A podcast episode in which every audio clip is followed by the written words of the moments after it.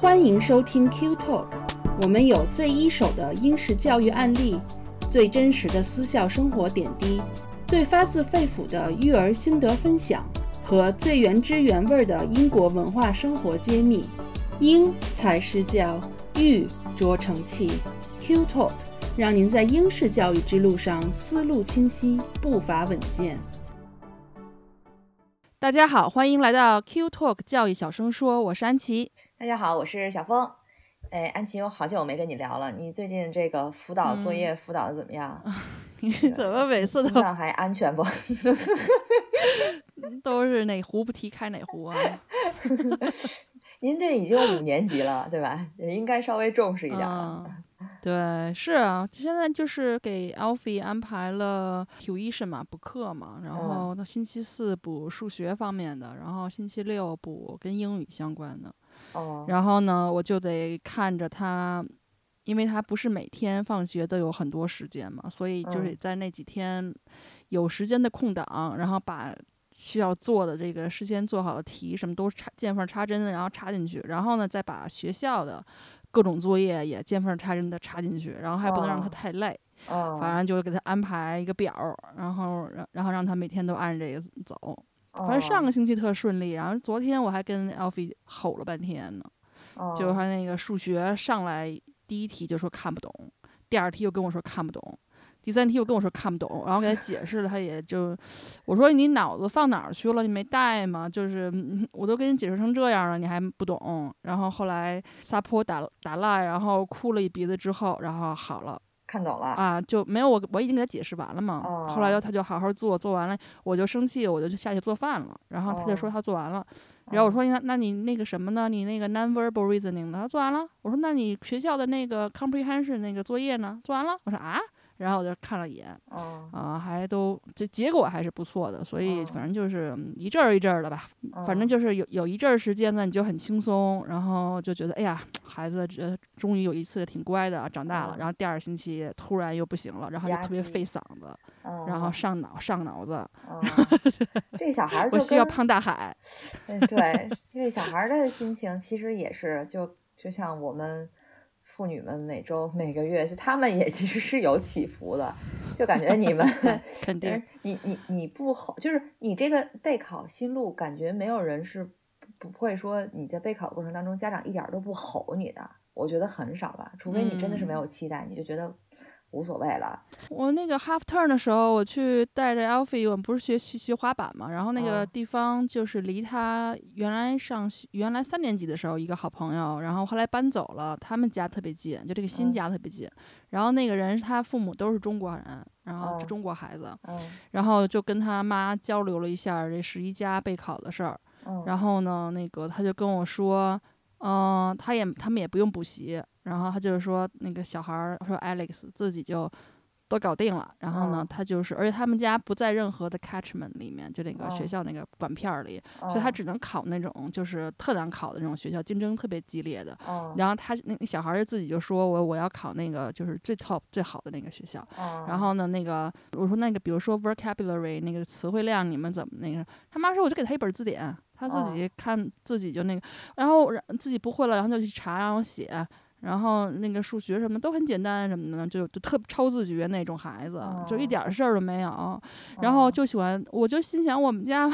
为什么差距这么大呀？我都跟他说了两个三两三个星期了，我说你把单新词给我记下来，给我写出来，咱俩一起查。到现在一个词儿都没有。我今天早上上学的时候，一边他骑车，我还一边给他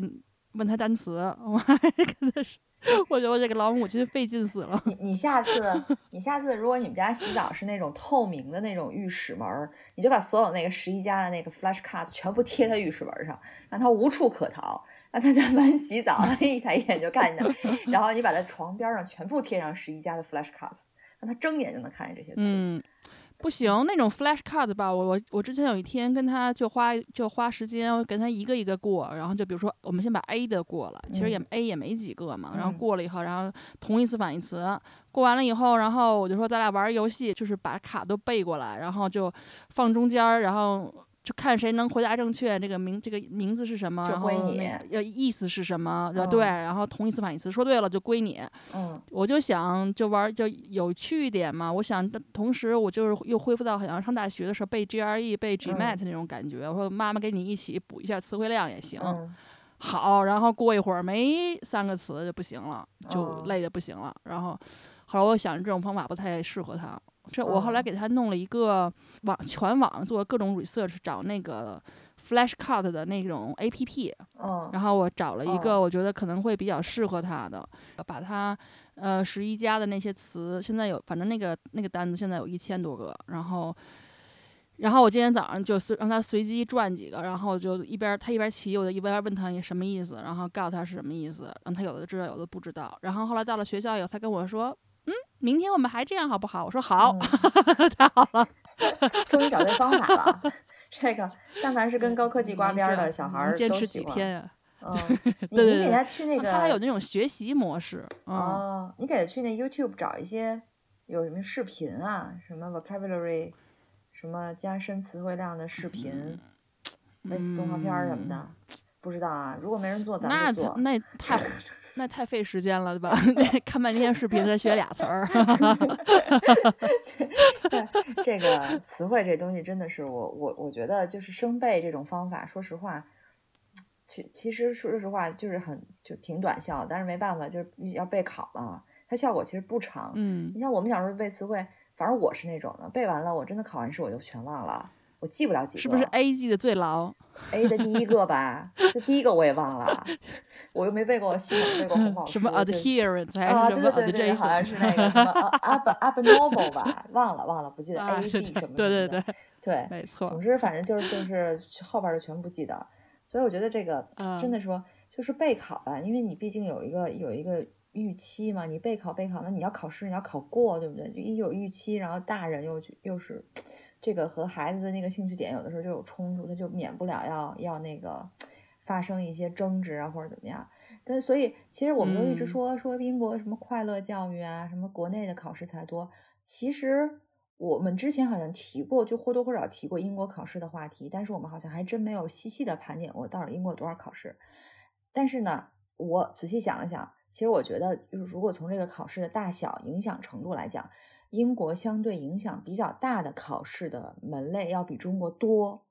呃，但是国内的考试的数量肯定是多的啊。就国内就是天天没事儿就考试嘛，反正我小时候基本上每天就考试。嗯，我觉得要看你是哪一类孩子，在英国。你是说考试还是说那个什么？不同种类家庭和孩子，他可能有的真的可能没几个考试。就如果是这种，我就上普通学校，我也不上文法这种 grammar school。我也不那啥，那他其实小升初不需要考试啊，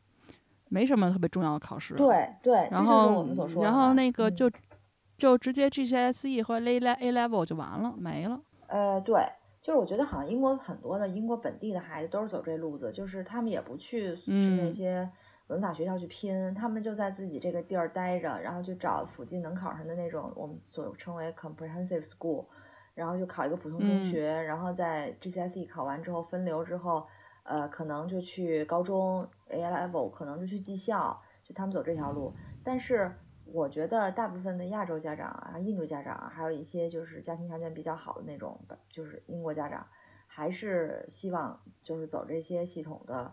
考试的路，一步一步把孩子推到比较好的学校的。所以，所以英国其实是有很多的考试的。那这些考试都是改变孩子教育路径的一个节点，呃，这些重要的考试的数量要比国内有同样重要程度的这种考试数量要多。比如国内，我觉得我只能想到小升初、中考和高考三个，但是其实英国就有什么四加、七加、十一加、十三加、十六加，就很多加。所以今天我们就大概的来盘点一下，就是这些加到底是。什么考试到底要考什么？到底来怎么准备？嗯嗯，其实嗯，有一些家长虽然他就是说不会给孩子去备考，但他呢，像我知道很多英国的，就是我 Alfie 他们班同学的一些家长，我问他们的话，他们就说：“我说你们是考十一家吗？”他们说：“嗯。”到时候就考试考一下吧，然后也不也他们也不会怎么补课，他也不会补课，也不会准备。后来我当时心想就嘿嘿，你那个我就冷笑了一下，我就心想，就是都不告诉你，就就是不是他不是告诉你，就有的家长真的就是。其实这种考这些考试，学校的一开始的出发点都是说你不需要怎么准备，就是考你学学校孩子的水平嘛。当然，你通因为这种竞争水涨船高，肯定是你最后都是不停的在准备，不停的在备考。但是有很多英国家长就是觉得我们家孩子反正也挺聪明的啊，到考十一家的时候，比如说我就让他去考一下，考上就考上了，考不上就考不上，就这种。但是这种你能考上的几率真的太小了，因为。真的，你就那个孩子连这种题型都没见过，就他都他都不知道这个 怎么回事儿，他一下来可能就懵了，他对这个题的数量啊、时间啊都没有把握，而且又有好多根本就没学过的，就是六年级一上来你就要考六年级可能还没有学到的一些知识点，那你说这个这成功率太低了，所以正好我们今天也来聊一聊怎么来备考。嗯，对。所以说，就是其实你如果真的是要认认真真的备考的话，绝对不会是这种心态去，因为你这种心态就跟裸考这种这种情况，在英国的这一系列的考试当中是不可能发生成功这件事儿的，尤其是现在这个时候，因为全英国有那么多一样的孩子在竞争这些所谓 grammar school 的这点点名额。而且 grammar school 现在竞争也越来越激烈，因为像将来一些好大学，太激烈了。对，再往这些 grammar school 招生上去倾斜，而且不花钱呀。对对，主要是不花钱 啊，就七年省好多钱，六年省七年省好多钱呢，对吧？所以所以我觉得就是你逾期盲考，你干脆就别考，你干脆就别规划。所以你如果要准备考，那就是个长期的规划啊。嗯，所以就是说嘛，就是其实你刚才说这么多的考试，所以。我们这种功效其实就比较简单，因为它也，它基本上就是十一家。你要想上 grammar school 的话，就如果你要不想上 grammar school，你就直接升就升中学就行了，根本就没有。还有学校会有一个很简单的一个 assessment，但那个东西太简单了，就跟平时的那个嗯功课他们上上上上课做的题一样，所以没有什么难度。那就也不需要怎怎样去准备了，而且老师对你平时的水平基本上知道差不多，老师给你打分嘛，所以。这个都不是特别重要，但是在私校那个系统里面，其实就会更复杂一下。就刚才你说的这些家，因为他可能根据孩子入学和他的各种，呃，个人状况不一样，他入学的时间会不一样，就就所以这个数字就会涨嘛，四啊、七啊、十一啊、十三呀。那还有的就是，比如说你除了这个十一家之外，然后那你就 GCSE 和后面那个 A Level。那因为这个私校又因为它竞争太激烈，因为它这个竞争不光是。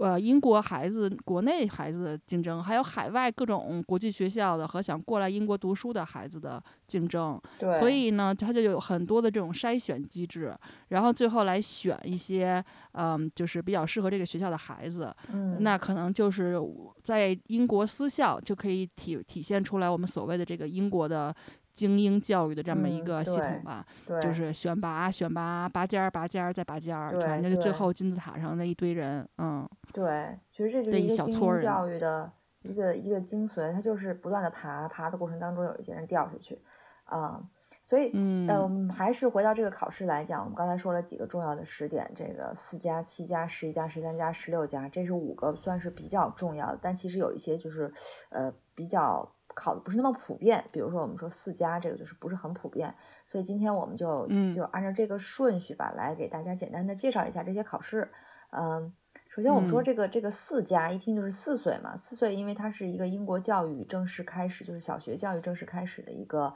一个年龄，就是学前班 reception，呃，所以就要考试。呃，有一些啊，首首先提供四加考试的学校就是。不多，一般都是伦敦地区的，就是属于那种特别特别好的私校。对我们说的这些考试全部是私校，因为如果公校的话，公立学校只有十一家那一个一个试点。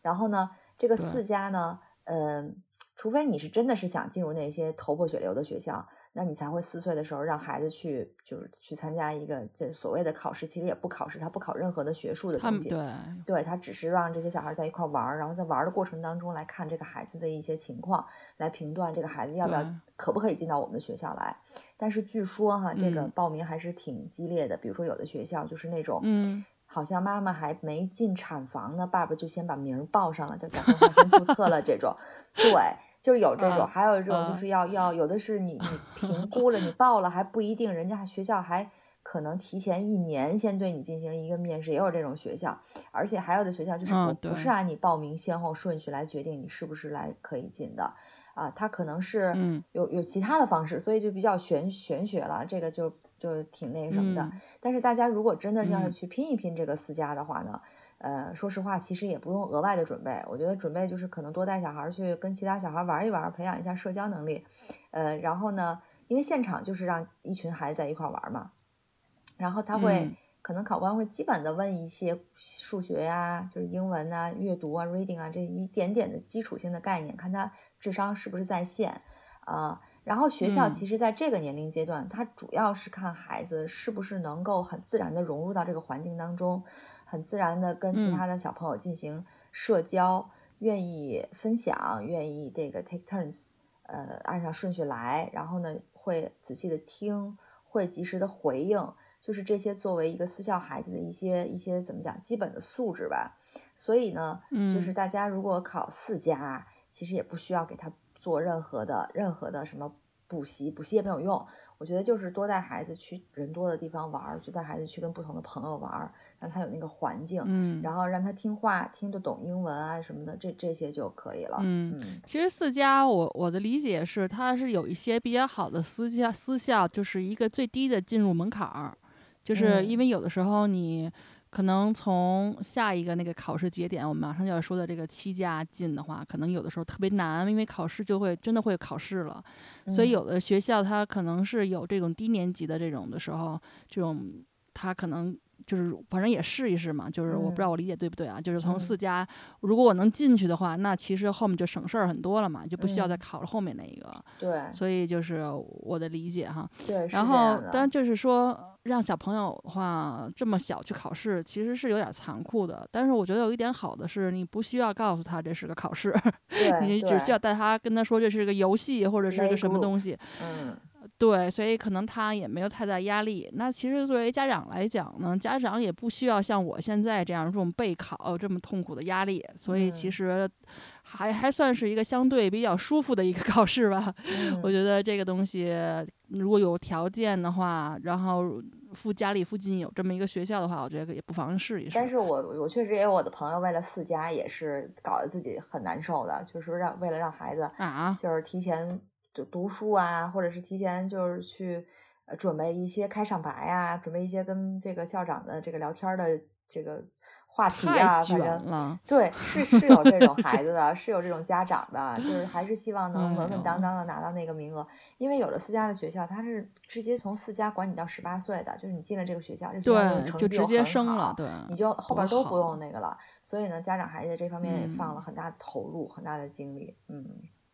哎呀，先把小孩儿四岁小孩儿先培养成一小大人儿。哎，对对，就有点拽的那种。嗯啊，那我们现在接下来说一下这个七家，七家就是一个比较严肃的一个考试了。那主要就是为了那进入那些比较好的那种预备小学 （prep school） 所那个要要做准备的，比如说。大家可能会比较熟悉的 Build House 啊，然后还有这种 Westminster Under，就这种学校，这种这种级别的可能都需要考七家。那七家考试呢，就相对于四家考试就更要激烈和更要严格。那考试的内容呢，通常就分两部分，就笔试和面试。那笔试呢，主要就是考，其实呢，就是我们一会儿说下来，大家就知道，就是所有的这些家的考试，除了四家之外，哈，考的都万变不离其宗，基本上都是。呃，英语和数学两大类吧。那这个数学的就会包括，对，数学就包括各种运算呀什么的，然后一些逻辑的那种能力啊，就是 nonverbal reasoning。嗯。然后呢，那那个英语呢，就包括比如说写作呀，那个语法呀，还有一些 verbal reasoning，就是像词汇量啊，然后词的不种状态啊，就这这种。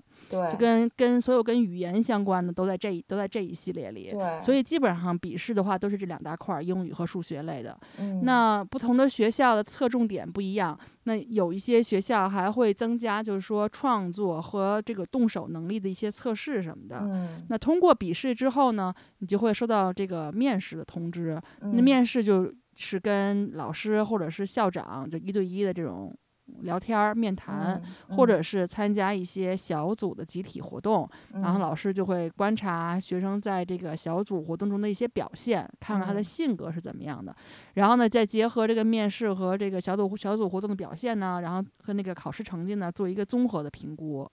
嗯，然后最后给就看你这个孩子是不是适合这个学校。对。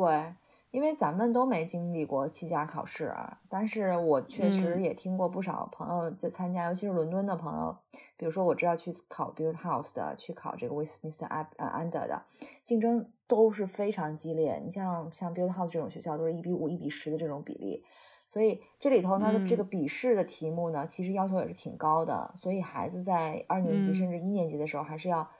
稍微的刷刷题，但是一般大家都是二年级开始刷刷题。啊，然后呢，阅读能力和阅读习惯是一个很关键的点。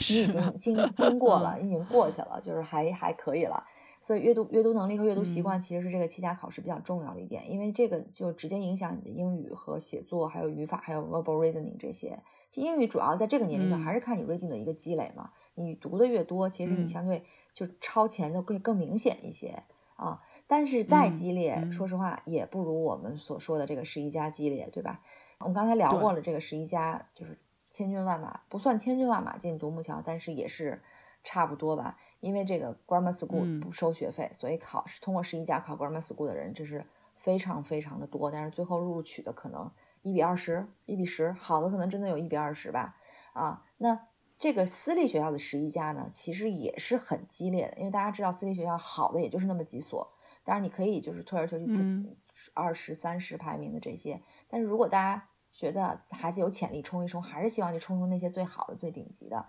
那这个私立学校的十一家，它和公立学校十一家的考试所不同的点，就是每个学校都有它每学校的个性化的考试安排、考试流程，呃，以及考试题目。所以呢，你要先选好学校，报了学校，你才知道你怎么准备。到时候要考什么，以及什么时间去考？其实这个就是文法学校，就相当于那个我们国内说的这种重点中学嘛。然后它其实文法学校跟私校考试的这个题目。呃，不同的点就在于是说，刚才小峰说了，这个私校都是自己学校有自己学校的考试题或者是类型题型，然后还有一些流程和时间点。但是呃，这个文法学校呢，它是按学生就是学校所在的区。来分的，比如说你是肯特郡的，那肯特郡的所有的 grammar school 都是一天考，然后就一份卷子，然后你考完了以后，你再报。如果你上了那个选择的那个线呢，你再你再可以报你要去哪一个哪几个 Kent 的这个学校。那像我们家附近的话，我们家附近是四个 Bexley 的那个 grammar school，那就是 Bexley 这个学这个区的。呃，grammar school，所以它就不太一样的，等于是你就准备一套，等于是你就准备去考一个考试，然后你可以里面有不同的学校可以选择，就区别区别在这里，嗯，对。那我们其实上一期啊，我们的播客就是其实做了一期是。我们刚刚做完的十一家、十三家的一个讲座的一个音频，那其实当时那期就是小峰和我们的另外一个同事 Kitty，原来也在我们这播客里出现过一两次哈。那 Kitty 她是这个资深的导读顾问，在那个节目里已经介绍过。我们来再强调一下，说为什么有这个十一家，还有一个叫十三家 Pretest 的这这样的名字，但是又发现在六年级，因为六年级其实。最大的孩子就才十一岁嘛，一般都十岁到十一岁左右。那这十三家 pretest 是怎么回事呢？那我们现在先就因为只说私立学校哈，因为十一家考试一般都是女校，女校六年级考完，那七年级呢就直接去上学了。但男在男校里面呢，尤其是几个重点的公学，都是十三岁九年级才招人。那学校里头。是没有七八年级的，所以我们称这个男校的招生为十三加。嗯，可是呢，就虽然十三岁才能入学，但考试却是很早就已经从十一岁，呃，也就六年级就开始考试了。那所以我们把针对男校的这个时候的考试呢，就称为十三加的一个 pre-test，就是之前的一个筛选考试，嗯，就是一个预考。那既然有这个预考呢，就肯定会有一个最终的考试。所以呢，预考之后呢，你就会收到一个 conditional 的 offer，有条件的这个呃录取通知书。对。那等到你八年级的时候，你这个再考一个这个 Common Entrance 的一个考试，然后这个考过了以后，你才能拿到最终的这个 offer。嗯。就是这个十一家可以说是英国就大部分小学生人生的第一个比较重要的考试，因为我刚才说四加七加不是很多人都去考的，所以备考也都会比较严肃认真。就是关于什么时候备考啊，怎样备考啊，其实 Kitty 在上一期的那个讲座，就是在我们上一期剪的那个节目里头已经说的很详细了，大家可以去听一听上一期的节目。但我们在这里有几点想再次提醒大家，一呢就是报名。就大家注意，不是所有的学校都在五年级最后一学期或者六年级的某个时点前完成报名就行。报名真的是因学校而异，有的学校甚至要求四年级就报名。所以，如果大家对某所学校感兴趣的话，一定要去官网，他们学校的官网去看他的十一家报名截止日期，千万不要错过了，因为错过了就代表你没有机会了，他不会再重新给你放机会的。第二呢，就是仿校，因为有些家长可能在海外。那你 open day 的时候呢，又恰好就是自己孩子上学的时候，那这时候怎么办呢？就是一个是大家可以联系学校，你就了解一下是否会在这个假期有招生官带领参观。虽然假期的时候可能学校里没有学生，但是至少可以看一下学校的样子是什么样的，看一看学校的设施是什么样的，而且能够近距离的感受一下这个学校的气氛。那第二呢，就是大家可以到我们的这个 QED 视频号上去看，就 QED 英国教育的视频号。因为我们也是访了很多的学校，也拍了一些视频，呃，也包括圣保罗这些顶级的好的学校，所以大家可以去看看有没有自己心仪的学校。第三呢，就是真的是请假去看。如果是大家真的是对这个学校非常的青睐，非常的想去看一下有学生的状况之下，这个学校是什么样子的，那就只能是请假去参加他们的 Open Day，可能是飞过去，可能是怎样啊，然后带着孩子去看一下，呃。到时候会有学生导引，会有招生官导引，会有各种各样校长的讲话什么的，就是一个全程的一个感受吧。嗯，就说到这点的话，其实就刚才说，呃，你在这个呃三年级或者是四年级的时候，你对孩子有一个比较好的了解以后，其实你就应该。就是先给孩子圈定几个就是预备的想要去的学校了。嗯，那你其实要约这个 open day 呢，你你看一个也是看，你看俩也是看嘛。嗯，所以你不如就是把你这几个心仪的学校，然后提前都先看一看。其实这些私校真的，我说。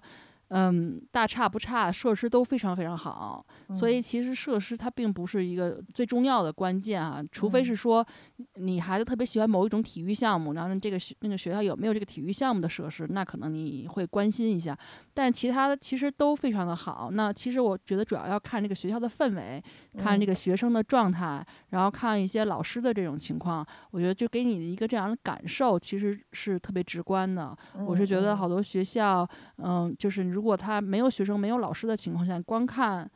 图片或者是就是景儿，我觉得 都挺好的。对对对，对你其实是看不出来太多的，一大片湖啊，对一堆对设施都特好，对都是一堆什么实验室、什么体育设施都很好。对对，所以真的我觉得是，如果能请假，我觉得还是很值得来看一看的。嗯。那说到这个十一家考试嘛，大家就是反正。家长肯定都是自然而然的开始紧张了。好的私校，这个竞争的确是很卷，别说私校了，就是文法学校也很卷。其实就不管到哪儿吧，你就这个好的资、好的学校和好的资源，这种争夺都是很。很卷的，那你世界上肯定不能说你一躺平，嗯，就肯定就能有好的这个资源，除非你是那种富二代，然后，然然后你含着钥匙出来的，对，然后父母拿钱给你砸特别好的资源，对吧？你就直接给你保送上去，也有可能哈。虽然我们就不鼓励这种这种卷吧，但是就是，就有的时候吧，就是你在这个卷的洪潮中，你就。不自不就是对，你。就自然而然的被推动着，然后呢，你你就觉得我最起码我虽然不想卷，但我要在这个浪潮中，我最起码可以游泳吧，就是我最起码不能被淹死吧，我得我得存活下来，对，所以呢，对，而且你要看这个孩子的这个潜力是什么水平，就如果觉得就是觉得差不多哈，然后你觉得冲一下，那其实是也是值得的，毕竟上一个好学校，呃，还是挺不一样的，就是怎么看这个潜力的问题了。那有的时候我就觉得嘛，就是作为家长，其实应该是挺了解自己孩子的，那自己也看孩子是个什么料。但是呢，就是孩子在父母面前和老师面前，或者是招生官面前，他的表现应一般都不太一样。就非常不一样，应该对。然后比如说，你看在学校彬彬有礼的哈，然后你看回来以后 吆五喝六的，那个混世魔王，对 对，呃，混觉得家长会讨论的都是别人的孩子，对对对，还跟老师确定一下，说老师这是我的，我是谁谁谁的家长，您说的是我的孩子吧？就这种感觉，对对对。所以呢，就是如果在父母自己评估孩子的时候，就是觉得看看自己孩子可以考哪些学校啊，然后可以冲一冲去去哪儿。啊，那你可能是从一个侧面去了解你的孩子。那我们可能作为家长，希望这个孩子像去哪一种学校，那就是可能也要听一听老师的一些建议，就就是有一个比较综合的观念吧。所以呢，你这个时候就像就像咱们 QED 导师做测评的这种事情。就因为我们之前的那个十一加十三加的那个考试那个讲座里面，我们也说过，就是我们的导师以前的那些角色哈，他都是校长啊和招生官啊什么的，而且他们都是那种特别顶尖的私校的这样的层次的人。那他们的角度，第一就是肯定是考核者。然后他也是一个第三方，这个独立的角度。孩子现在学校的校长其实跟孩子都是属于这种朝夕相处的嘛，那他们对孩子的了解是相对的比较深入的。但是呢，在考这些私校的时候，那面试官他是不了解的，那他看到的呢就是孩子的一份非常简单的这样的一个陈述，一份档案。那这和我们的那个导师在做测评的时候面临的情况是一样的。所以呢，测评呢更像是把。即将发生在六年级考试环节的这一件事儿，然后给提前了，让孩子呢和家长都可以提前知道，说针对一年以后那场考核，那我现在还有什么需要补补充的、补足的，才能在那个考核中表现得更好，发挥得更好。那测评呢，就是打有准备之仗的一个起点吧。对，所以为什么我们在那次讲座里头也一直在强调，就是这个。导师测评是非常重要的。你你在选择学校的时候，你课你你必须肯定会去问你学校校长，就现在的小学校长的意见。但是像你说的，小学校长的意见其实相对比较主观，因为他了解孩子已经有一段时间了，他是很深入的。对。所以呢，这个测评就是完全是一个一个客观的。那他其实会得到一个，就家作为家长来讲，他就会得到一个，如果未来面试官看我的孩子会是一个什么感觉的。这样一种结果，嗯，所以测评就是有一点点像一个什么，给家长吃一个定心丸儿，嗯，就是家长和孩子完了之后，在测评完了之后，都能知道自己哦，原来是在这么一个第三方考核之下，我还有哪些方面需要加强，这就有点像我们的定期体检，嗯，就是体检之前，我不知道你啊，反正体检之前我是慌的，嗯，就是我多少年没体检，浑身哪哪哪都有毛病，对对对，我至今还在回避体检这件事儿。可是呢，但是一旦你体检之后，你就大概知道哦，我哪哪有毛病，然后你就有一个底线了，嗯，你就心里有数了，我的身体现在是个什么样子，嗯，那我之后就怎么去调节，对吧？你如果定期体检，那就更好了，对吧？就是你每年都会知道自己的身体大概是一个什么体检，嗯，所以这个测评就好像知道，就孩子的这个程度在哪里，他四年级的程度在哪里，五年级的程度在哪里，那到了六年级的程度会将在哪里？嗯，所以家长是一个。很稳定，就这样，家长是个有预期的。嗯，测评的结果就给了家长一个定心丸和预期。嗯，就如果有条件的话，就说你像你说的这样，就是，呃，这考十一家、十三家这样这个关键时间点之前这几年，如果你就是每年做这么一次，其实家长也可以通过对比来看一下孩子在哪方面就是嗯有提高，然后有加强。那其实就是这个等于也是看看孩子这这几年的一个进步，其实也也挺好的，就是有一个比较实时的一个 update。对，所以我我那天其实，在想这个测评的问题，我突然觉得它其实很像一个教育保险，或者说教育体检，就是让孩子能够知道自己是什么样子，然后他有一个进步的那个那个阶梯的感觉。他如果长期每年定期做两次，做一次，他就知道，就哪怕你每年做两次，你上半年和下半年各做一次，大家知道我这半年的进步在哪儿，对不对？作为呃，如果是要培养一个就是全面发展的孩子，如果定期的给他做这些测评，我觉得会对他的进步有更大的推动作用。嗯，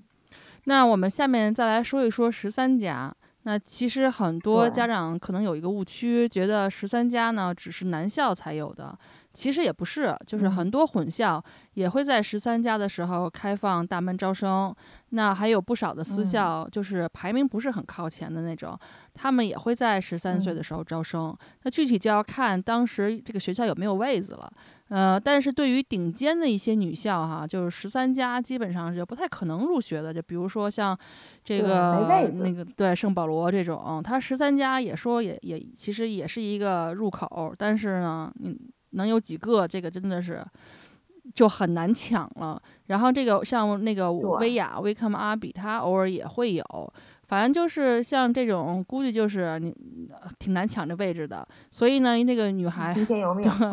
就看那那年他们空缺还怎么怎么样。女孩子的家长如果在这个年龄要来，那就得提前了解一下这个不同学校十三家的一个安排。那如果有呢？这个考试的科目上也会有所不同，那就包括数学、英语和科学，那就不是推理了。那不同学校也会安排一些其他的考试和面试。当然，这个十三家就会比十一家就难度就会上了一个大台阶儿。对，因为毕竟招收的人数人数是是不多的。另外，十三家大家一定要，如果是尤其是女校啊，大家说铆顶了哪个女校，说我十三家要来。那你先要上网站查它有没有十三家，嗯，有的学校可能说它就没有，有的学校可能说会有，但是你要提前，可能和十一家的报名时间差不多，嗯，也就是说相当于也是提前三两三年报名嘛，嗯，所以大家一定要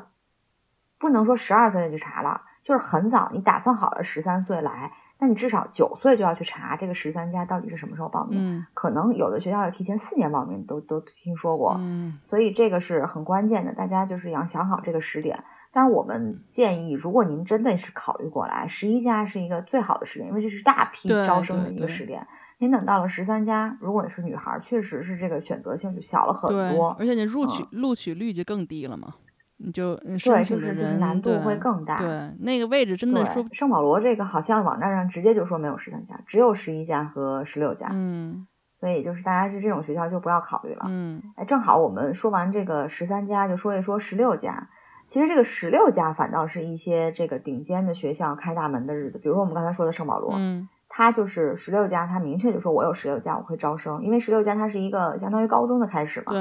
相当于那个中学，当然。到了圣保罗，不可能说到了初中毕业 GCSE 考完就辍学了，不会不会有这种人。但是他可能高中 A level 阶段会再扩几扩一些名额，像前年还是去年，大概每年就招了二十个十六加的人，而且是全球，就是国际的也招国际生，也招本地生。嗯，对，所以还是有一点点的名额的。像这个威肯纳比也是有十六加的名额，另外有一些像呃威斯敏斯特，威斯敏斯特之前是男校嘛，他今年。哎，是今年也不是去年啊，就改成十六家开始招女孩，包括这个，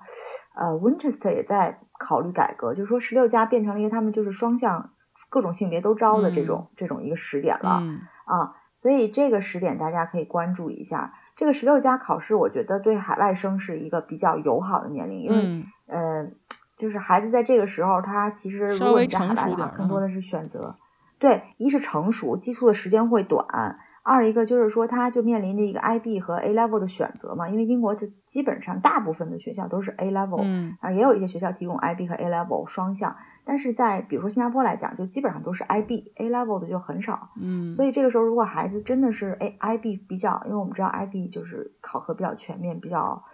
呃，准备的时间会比较长，难度也比较高，那而且如果这个孩子非常偏科的话。那其实 A level 是个更好的选择，因为 A level 呢，你可以完全选你喜欢的学科，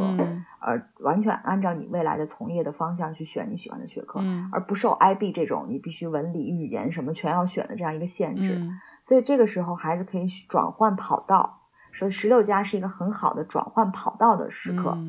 所以十六加其实我们也可以理解为就是就是初中升高中，就全就是这样的，因为十六岁嘛上呃十二年级。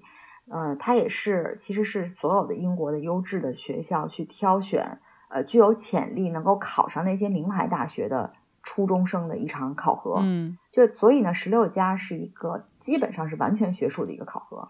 因为英国的大学其实说白了，它还是看学术，不像美国大学看你什么体育、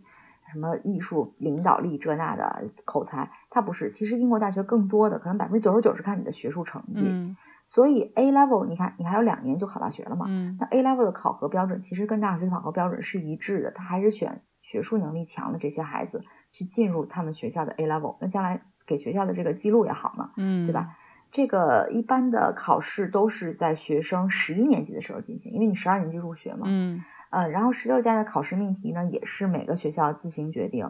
考试内容基本上是基于你的这个 A level 的课程选择，加上数学、英语和我记得是科学吧，就是选三科，嗯，然后再加上你 A level 的选科来考。它的考核内容是一个很宽泛的，所以十六加的时候其实考核难度是比较大的，因为你要准备很多东西啊，然后你还要保证你的 GCSE 成绩是 OK 的。嗯，当然你如果没有 GCSE 成绩，你在国内念大学，你还要保证国内的那个毕业的成绩是 OK 的。啊，然后还有就是说你的面试，因为每个学校在最后都会有一个面试，嗯，所以是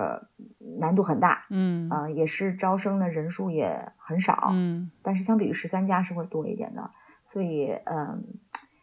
其实这不是一个宇宙级别的，但是也是不容易的，嗯，尤其是考到威斯敏斯特啊。圣保罗啊，这种学校，你学校越好，就越难考呗。这个是放之四海皆准的一个道理。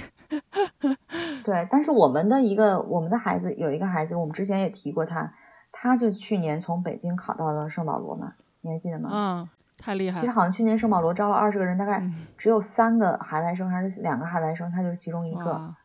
太厉害了，都是别人家的孩子。对对对，嗯。啊，我们就当故事听。我们那我们回过头来看一下这些考试哈，就刚才说了四家，从四家开始，七家、十一家、十三家、十六家，那你会发现一个很明显的趋势，就是从看人到看成绩的这么一个考核标准。其实我们说，就是最主要的是一个是十一加。这个呢，也是看人加看成绩两者的一个综合，它的一个过渡阶段。那这这也是我们为什么说，呃，英国的私立教育是一个全人教育。那全人教育的意思呢，就是说你这个人的考核是一个多维度的，不不是说你学习好就就肯定好，就肯定可以的，就一还要看你其他的能力，比如什么社交能力啊、体育能力啊、什么团队意识啊、艺术素养啊等等等等。那这就是为什么这个十一家考试的面试也是一个非常重要的因素。那其实这个跟未来的人才的定义其实也是这样的嘛。你单一学习成绩好，你学霸，那那个你不一定就是一个职场这个叫什么社社牛，社会霸，职场 牛。对，就是你这个关联性可能会越来越低。那英国所谓的精英，他绝对不是光是学霸就完了。那那为什么这个十六家？就开始要看学习了呢，可以说是因为十六加是这些考试当中学习成绩占决定因因素的一个唯一考试了。就因为这个十一加的孩子未来都是要上大学的，那很有可能都在英国上大学。那英国大学的这个考核标准，它就是学术，你学术好进来以后。再继续发扬其他方面的那个才华，所以呢，十六加其实是比较适合很多的海外生，尤其像我们我国的孩子啊，学习都这么好，那 就你可以在这个时候换一个赛道啊，然后就可以并道超车了。这样一个年龄，嗯，对，就是你利用这两年呢，来感受一下这个英国的这个西方文化吧。因为我一直觉得英国其实是西方文化的一个核心、一个中心。你到英国来，就是对一个西方文化的一个吸收。嗯，那你之前在。中国也好，在亚洲的其他国家也好，其实主要的华人文明的时候呢，你是对东方文化的一个吸收。所以如果有这两年的时间，其实你到了大学，你再来英国上大学呢，呃，那个时候其实人已经基本上定型了，就你的三观已经基本定型了。这个时候你对西方文化你就不不是一个吸收了，可能你只是一个感受。嗯。可是你在十六岁，甚至说十三岁你来。你还是有一个很强的海绵意识，你还可以吸收的，你还可以兼收并蓄的，你还可以把东西方文化的一些优势优势的东西在你身上去去做一个很好的调和的。所以我觉得，就是如果大家就是考虑来英国留学，嗯，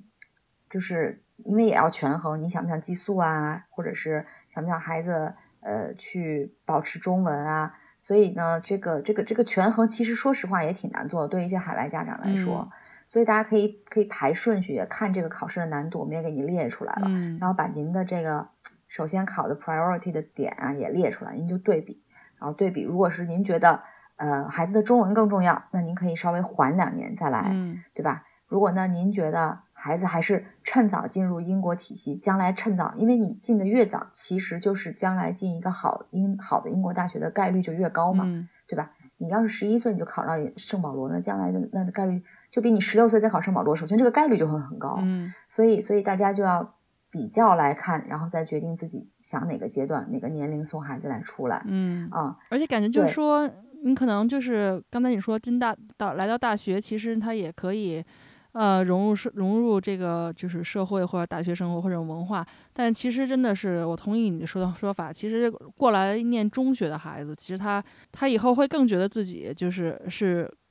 当地就是融合当地文化的，他恨不得觉得自己是当地人，就他融合的会更好。我我身边有很多朋友，他们中他是中学过来的，和你看他跟大学过来的，嗯，感觉就会不太一样吧。首首先那个英语肯定是特别棒，就是就是他那个时候学习语言的能力还是非常非常强的。看孩子看家庭情况吧，反正听就你刚才说，我我的感觉就是说，如果这个孩子他是一个，嗯。就是发展很全面的这么一个孩子，然后呢，他也是很外向啊什么的，能力各方面能力都很强。其实他早点来，他其实更好，他更容易考进来。但如果他要是那个就是学习成绩特别好，那其他可能能力稍微低一点或者怎样，那真的我是觉得你刚才说的像十六加，那他因为大家都都拼考试成绩嘛，那那个时候来可能你更占优势。咱就看不同的嗯每个人的情况吧。对，因为你你你你比如说我我们身边的很多人其实是研究生来的。那他们研究生来读一年的那个感觉，他们真的就是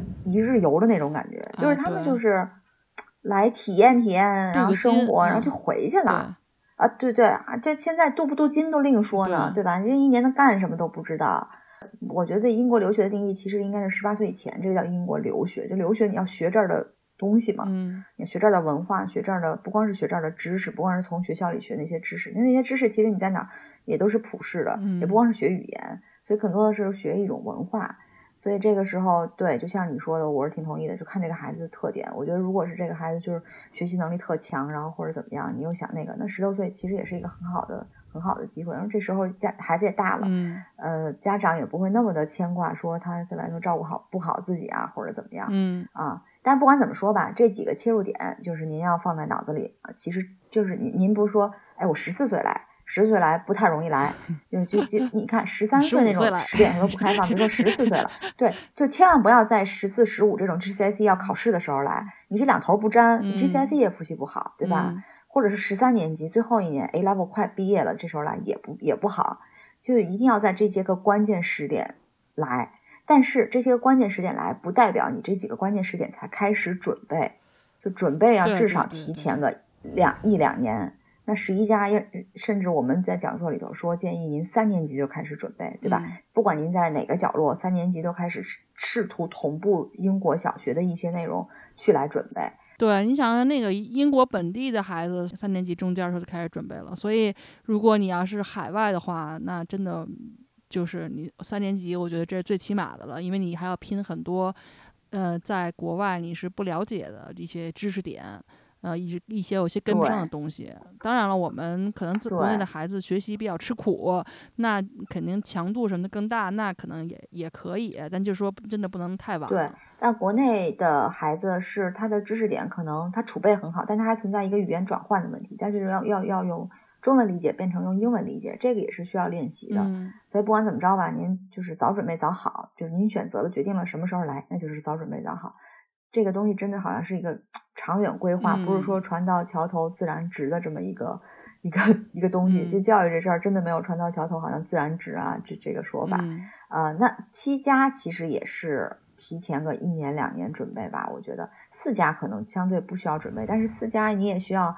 在小孩小小的时候就得去带着他到处见人，就是提高他的社交能力，这个是必须的。因为私家看的就是孩子能不能合群嘛，能不能在学校里头就跟大家打成一片的这种